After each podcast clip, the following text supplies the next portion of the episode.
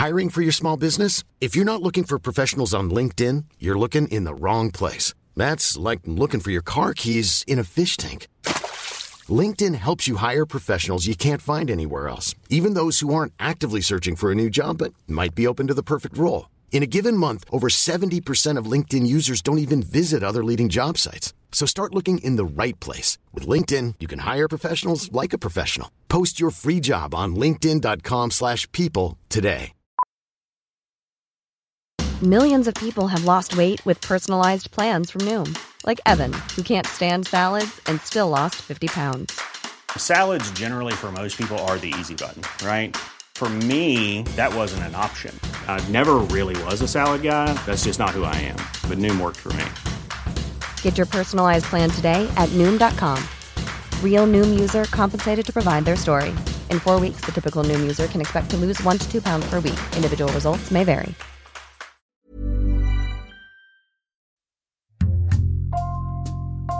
Bonjour, c'est Jules Lavie pour Code Source, le podcast d'actualité du Parisien.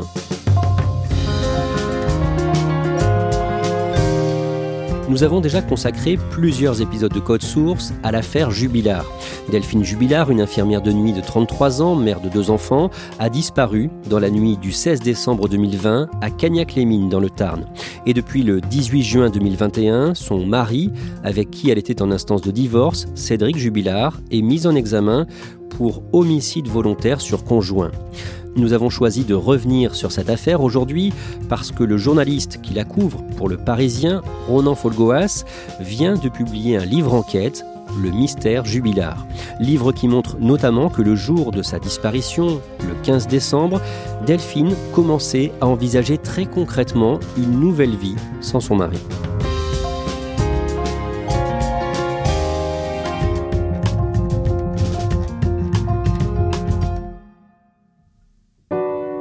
Ronan Folgoas, vous avez publié le 17 mars Le mystère jubilaire aux éditions Studio Fact. Pourquoi ce livre? Quelle est l'idée? L'envie, c'était euh, de faire quelques pas de côté par rapport à, ce feuilleton euh, médiatico-judiciaire qui est devenu euh, l'affaire Jubilard depuis plusieurs mois. Sur le plan humain d'abord, parce que je voulais comprendre d'où vient Cédric Jubilard, quel a été son parcours, son enfance, sa jeunesse, la genèse aussi de son couple avec Delphine. Et puis sur le plan euh, judiciaire, je, voulais euh, raconter quelles ont été les toutes premières étapes de cette enquête, jusqu'au dernier développement bien sûr. Les premières étapes, c'est ce coup de téléphone dans la nuit de Cédric Jubilard à la gendarmerie, il compose le 17, et euh, il y a cette première conversation qui constitue le premier chapitre du livre, où déjà il y a la matrice de cette affaire Jubilard.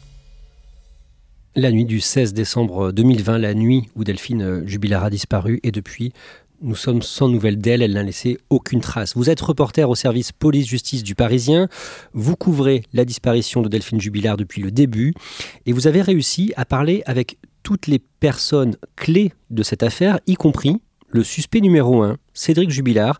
Vous avez réussi à gagner sa confiance. Comment, d'un mot alors ça se passe euh, dans le courant du printemps 2021, hein, à un moment où, d'ailleurs Cédric Jubilard n'est pas considéré comme le suspect numéro un. Il est un suspect euh, potentiel, mais il est aussi une victime potentielle. Sa femme a disparu, c'est la seule chose que l'on sait. Et moi, à ce moment-là, ce qui m'intéresse, ce n'est pas tellement de, le mettre en difficulté sur ce qu'il aurait pu euh, faire ou ne pas faire au cours de cette nuit fatidique, mais plutôt de comprendre qui il est, de le côtoyer, comme beaucoup de journalistes ont, tenté de le faire. Je pense qu'il a compris euh, très rapidement que je n'étais pas là pour le juger. Et peut-être a-t-il été aussi intéressé par cette démarche. Peut-être que là, au travers de, cette triste affaire, euh, il gagnait une, forme de notoriété et de reconnaissance après laquelle il courait depuis le début.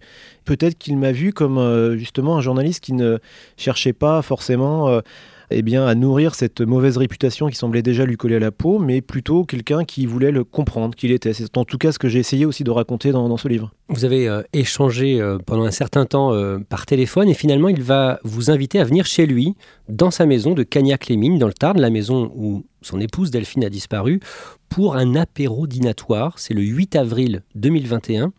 Est-ce que vous pouvez nous raconter cette soirée? C'est un, moment euh, très particulier. La France est, reconfinée. Nous sommes début avril. Cédric est seul chez lui. Ses enfants sont en vacances. Ils sont gardés chez la sœur de Delphine. D'ailleurs, il y a un moment en, visio comme ça avec son fils. moi, j'assiste à cette scène. Et puis, il commence par me faire visiter sa maison, pièce par pièce, comme si il n'avait rien à cacher finalement. Cette maison, elle est évidemment euh, de l'extérieur euh, dans un état assez déplorable. C'est un, on dirait un chantier à l'abandon. Il y a des pots de peinture, des morceaux de ferraille qui jonchent euh, l'entrée du terrain, des jouets abandonnés, etc. un peu partout. C'est vraiment c'est un désordre. Et puis quand on rentre dans la maison, l'impression est tout à fait différente. C'est une maison assez agréable avec une pièce principale d'une cinquantaine de mètres carrés entre la cuisine, le salon et la salle à manger qui communiquent. On poursuit ensuite dans un, un couloir comme ça qui mène vers les chambres. La première pièce que l'on visite, c'est justement la chambre conjugale qui est euh, bien aménagé, bien décoré. Il, a lui-même réalisé les travaux. Il y a cette petite fantaisie adolescente euh, avec cette housse de couette euh, aux couleurs de l'Olympique de Marseille. Forcément, ça m'arrache un peu un sourire sur le moment. Et, puis, il y a cette caricature du couple, Cédric et Delphine, un dessin fait au crayon.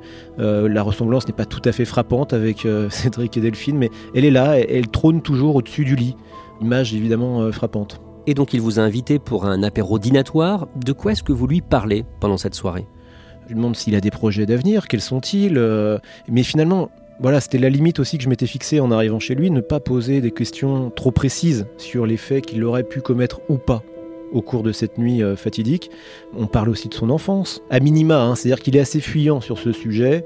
Et puis il me parle euh, aussi de sa femme. Le sujet vient naturellement dans la discussion. Et là, c'est vrai que je suis un peu troublé parce qu'il évoque Delphine euh, en des termes assez peu flatteurs. Il, il insiste sur ses petits défauts, sur cette maman qui finalement n'était plus tellement présente dans les mois qui précèdent la disparition.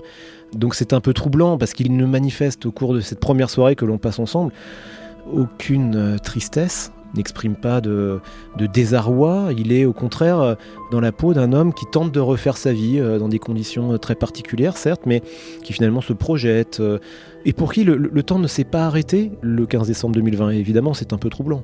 Qu'est-ce que vous vous dites en, en ressortant de chez lui sur son éventuelle culpabilité, d'un mot je me refais le film de cette soirée et je me dis que euh, non, il, ne peut pas. Enfin, c'est pas l'attitude d'un homme qui a des choses à se reprocher. Il est, tellement décomplexé, tellement nature, tellement ouvert à la discussion. Euh, que je me dis non vraiment ça, ne peut pas être lui et puis en même temps il y a il utilise des, termes parfois assez négatifs bon il y a une impression au final assez mitigée alors, on a déjà consacré cinq épisodes de Code Source euh, à l'affaire Jubilar avec vous, Ronan Fulgoas. Aujourd'hui, vous allez nous raconter comment Delphine comptait refaire sa vie avec un autre homme. Ils étaient en instance de divorce avec euh, Cédric, qui l'avait beaucoup déçu. Pourquoi? La belle harmonie de la famille Jubilard qui semble exister réellement euh, au, cours du confinement du printemps 2020, elle va se fissurer au moment du déconfinement parce que au mois de mai 2020, Cédric et Delphine, de manière euh, quasi simultanée, s'inscrivent sur des sites de rencontres. Puis il y a, il y a un événement euh, qui intervient euh, fin juillet. Cédric est censé signer un, CDI et la période d'essai de deux mois s'achève justement fin juillet et ça se passe mal. Cédric est artisan peintre plaquiste. Pourquoi ça se passe mal? Ce CDI qui lui tendait les bras, eh bien, euh, lui échappe.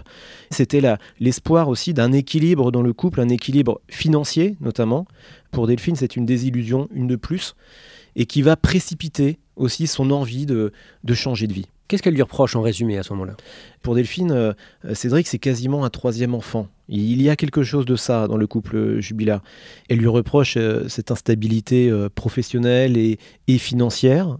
Cédric semble être souvent en, demande de petits services ou, parfois même d'une aide financière pour réussir, par exemple, à faire réparer sa voiture, une voiture qui va retomber en panne quelques semaines plus tard.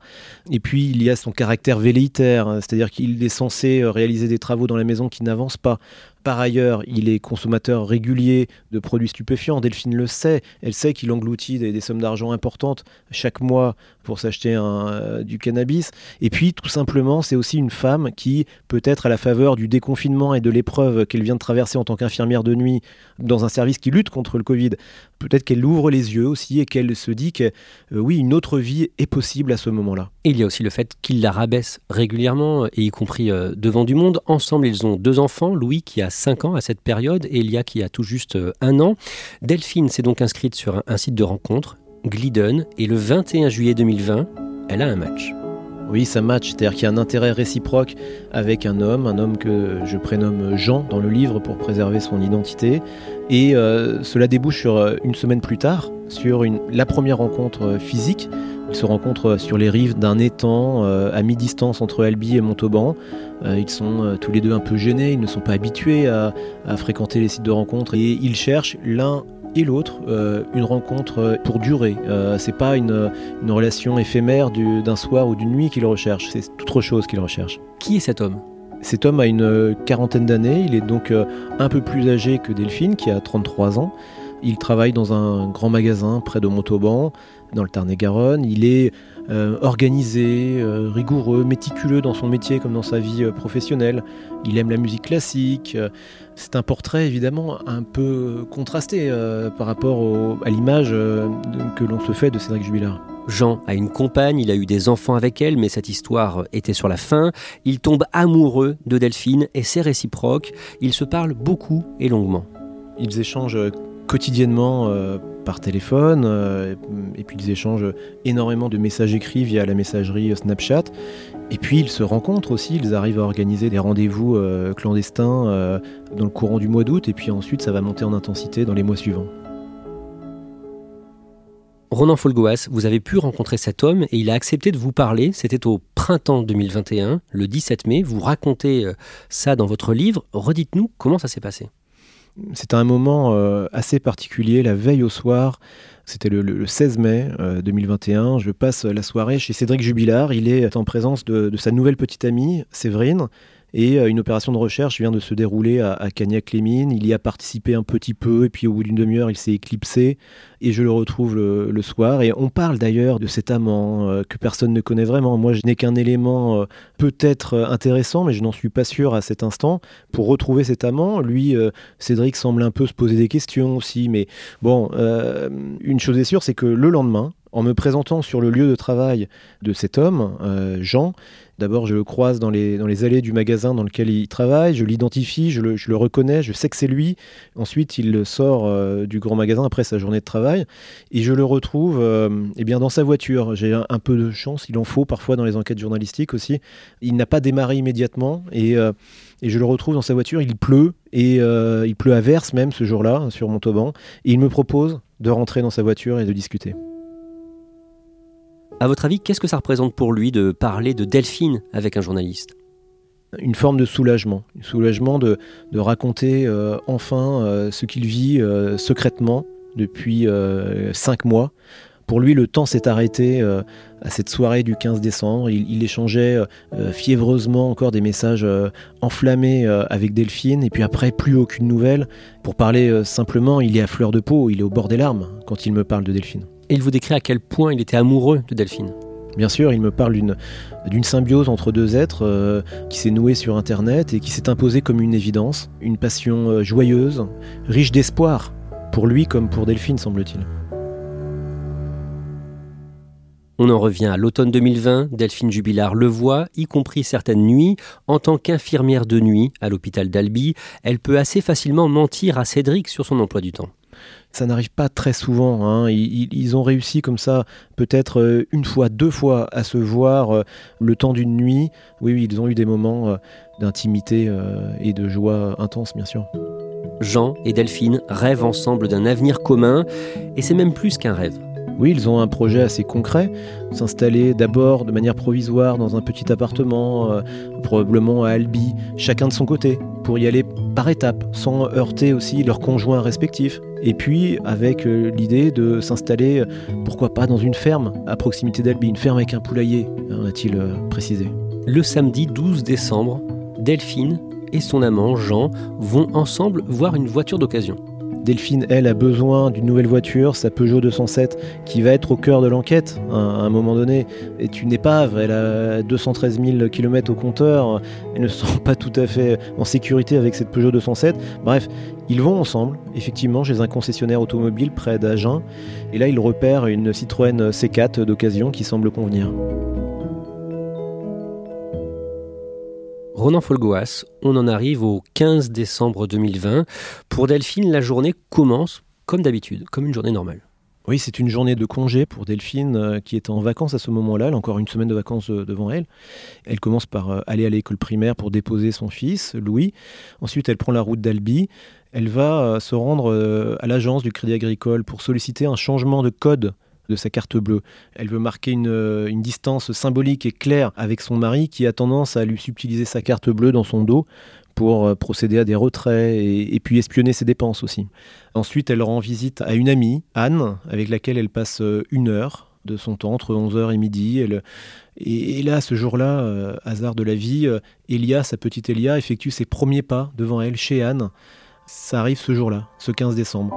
Et à 13h08, elle reçoit un SMS. Oui, c'est un SMS qui provient de la compagne de son amant un SMS qu'elle n'a pas forcément senti arriver. Euh, c'est euh, probablement une grande surprise pour elle. En tout cas, un SMS qui lui indique clairement que la compagne de l'amant a, connaissance de la nature de la relation qui l'unit à, Jean.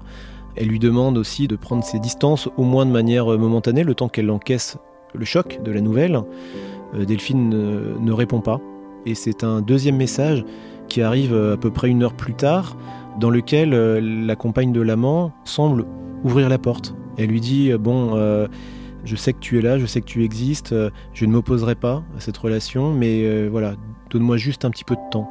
Et ce message, qui est tout sauf une déclaration de guerre entre deux femmes qui pourraient se considérer comme rivales, Delphine va y répondre. Elle va y répondre une demi-heure plus tard. C'est un message que je retranscris dans, le livre aussi, dans lequel on, comprend eh bien, que Delphine est d'une grande douceur, d'une grande bienveillance. Elle cherche à ménager la susceptibilité de cette femme qui est sur le point d'être quittée. Ces deux messages qu'elle a reçus euh, de la compagne de son amant, Jean, ils changent tout finalement. Bah, ils ouvrent la voie de manière très claire à une vie commune possible, parce qu'à partir de cet instant, Delphine n'a plus de doute oui, euh, cet homme qu'elle aime s'apprête euh, à quitter sa compagne. Et là, les choses deviennent soudainement beaucoup plus claires. Une heure plus tard, les deux amants se passent un premier coup de fil depuis ces SMS. Ils échangent fébrilement. Bientôt, ils n'auront plus à se cacher pour vivre leur amour. La fin de journée de ce 15 décembre est en apparence banale. Delphine va chercher Louis à l'école à 4h30. Elle a la petite Elia, 18 mois, dans les bras. Cédric rentre de son chantier vers 18h40. Cédric qui prépare le repas, des pâtes avec euh, des steaks et des cordons bleus. Delphine, elle, préfère se faire une soupe. Il mange à 7h30. Sortie de table, Cédric va sur la terrasse pour fumer. Il se connecte à Mythique et au même moment, à l'intérieur, Delphine échange sur Snapchat avec Jean. Jean euh, propose à, Delphine de constituer une sélection de vins rouges, des grands crus, euh, pour célébrer euh, leur union future et en tout cas cette vie commune qui se profile. C'est une manière symbolique pour eux de fêter cette journée marquante dans leur vie. Ensuite, chez les Jubilars, commence une soirée télé. Ce mardi 15 décembre, c'est la finale sur M6 de La France a un incroyable talent, une émission que Louis adore. Il la regarde avec sa mère, blottis l'un contre l'autre sur le canapé. Cédric va marcher dehors vers 21h30 et son téléphone se coupe de façon inhabituelle à 22h08. Pendant ce temps, Delphine échange toujours avec son amant Jean sur son smartphone des messages qui évoquent une nouvelle fois leur avenir commun. Eh bien, ce sont des mots d'amour, tout simplement. Il lui promet qu'un jour, euh, ton lit sera le mien. Delphine, elle renvoie un selfie hein, où elle apparaît avec ce combi short, une photo datée de 22h19. Et puis, euh, il y a un dernier échange euh, de messages d'amour et de bonne nuit autour de 22h55. En résumé des messages euh, d'au revoir, je t'aime fort, ti amo en réponse. Que se passe-t-il ensuite?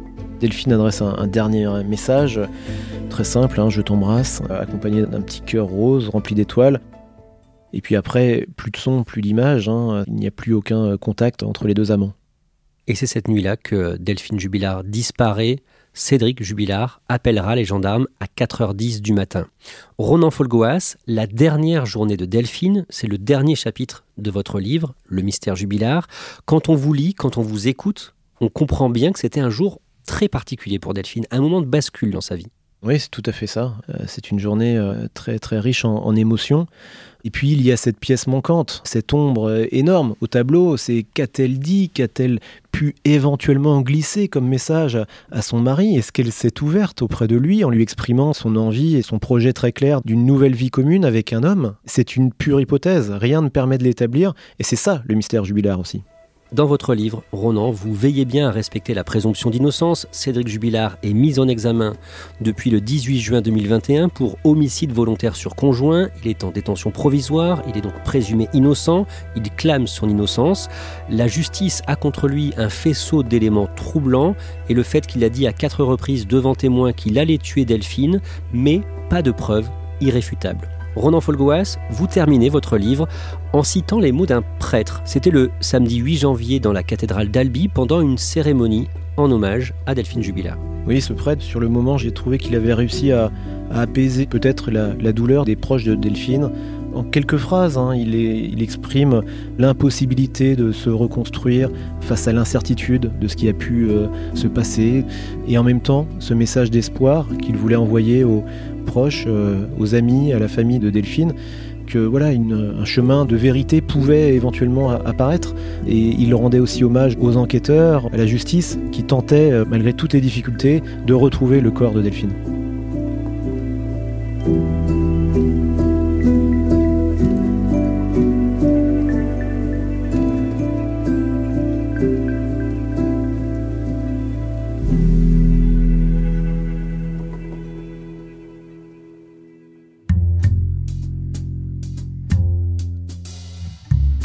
Merci Ronan Folgoas. Je rappelle le titre de votre livre sorti le 17 mars chez Studio Fact, Le mystère jubilar, enquête au cœur d'une disparition.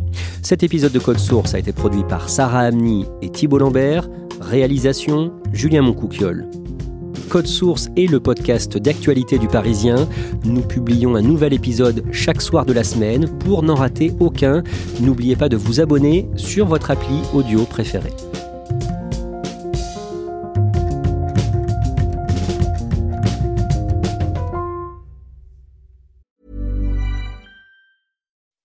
When you make decisions for your company, you look for the no-brainers. If you have a lot of mailing to do, stamps.com is the ultimate no-brainer. Use the stamps.com mobile app to mail everything you need to keep your business running with up to 89% off USPS and UPS. Make the same no-brainer decision as over 1 million other businesses with stamps.com. Use code PROGRAM for a special offer. That's stamps.com, code PROGRAM.